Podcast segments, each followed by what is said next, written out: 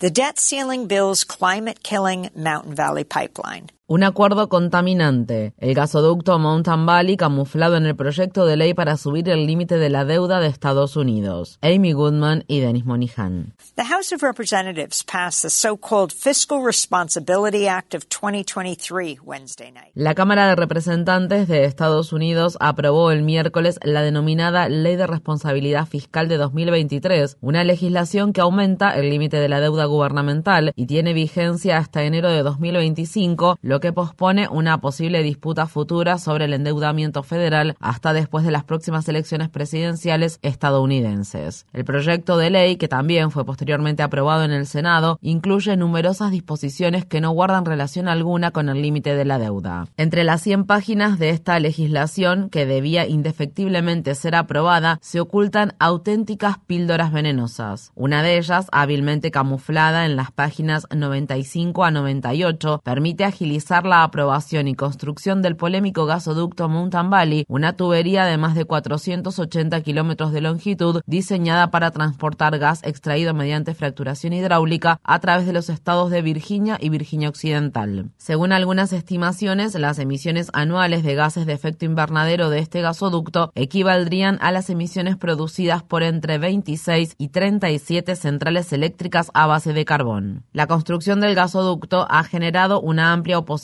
que abarca desde organizaciones ambientalistas como 350.org y Sierra Club hasta tribus indígenas y agricultores locales. Uno de esos agricultores es Maury Johnson, cuya granja orgánica en el sur de Virginia Occidental ya ha sufrido las consecuencias de este proyecto. Johnson es miembro de la organización Protect Our Water Heritage Rights Coalition, una coalición que representa a particulares y organizaciones de Virginia y Virginia Occidental en lucha contra los daños que produce la industria de los combustibles fósiles en el ambiente y en las comunidades. En conversación con Democracy Now, Johnson expresó.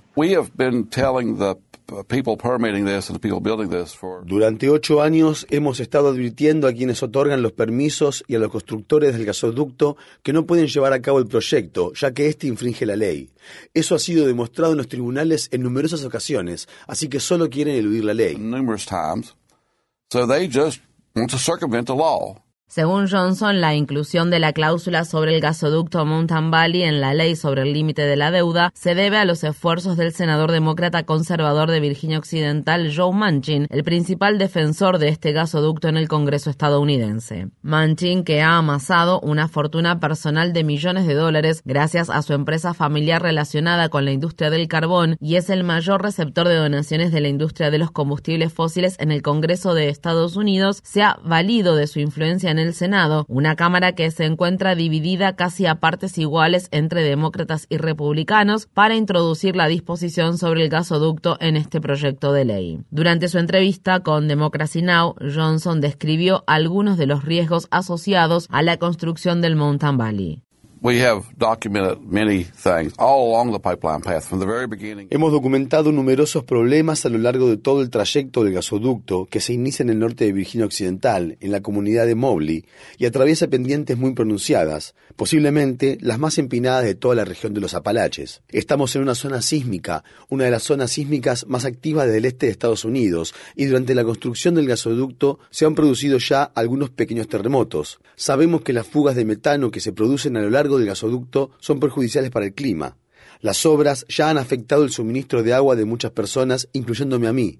De hecho, no he podido utilizar mi suministro de agua desde 2021. El acuerdo para elevar el límite de la deuda también incluye una disposición de restricción de jurisdicción, la cual significa que cualquier disputa legal relacionada con el gasoducto Mountain Valley debe presentarse ante el Tribunal Federal de Apelaciones de Washington, D.C., un tribunal que históricamente ha fallado a favor de las corporaciones. Además, la cláusula garantiza que la empresa Mountain Valley Pipeline pueda confiscar las propiedades privadas de más personas mediante el uso del dominio eminente, una potestad que permite al gobierno o a entidades autorizadas tomar posesión de propiedades privadas para fines públicos. Esa disposición ha indignado especialmente al senador demócrata de Virginia, Tim Kaine. Luego de la aprobación del proyecto de ley en la Cámara de Representantes, Kaine dijo al canal de noticias MSNBC. I'm insisting on an amendment to strip out approving the Mountain Valley Pipeline. Estoy trabajando para promover una enmienda que elimine la aprobación del gasoducto Mountain Valley. El proyecto de construcción de este gasoducto debería someterse a los procesos normales de concesión de permisos, pero lamentablemente el acuerdo que se alcanzó le da luz verde al proyecto y lo exime de todos los procesos habituales para obtener los permisos necesarios. Para construir un gasoducto hay que expropiar terrenos pertenecientes a particulares. Este gasoducto atraviesa la región de los Apalaches, donde residen algunas de las personas más pobres y más duramente golpeadas del estado de Virginia, que no quieren que les quiten sus tierras y que definitivamente tampoco quieren que el Congreso tome partido y les quite a las agencias y tribunales naturales la potestad de evaluar si eso es una buena idea o no. La enmienda propuesta por Kane fue rechazada. Una sólida mayoría bipartidista de 69 senadores votó en contra de la medida, mientras que solo 30 senadores votaron a favor.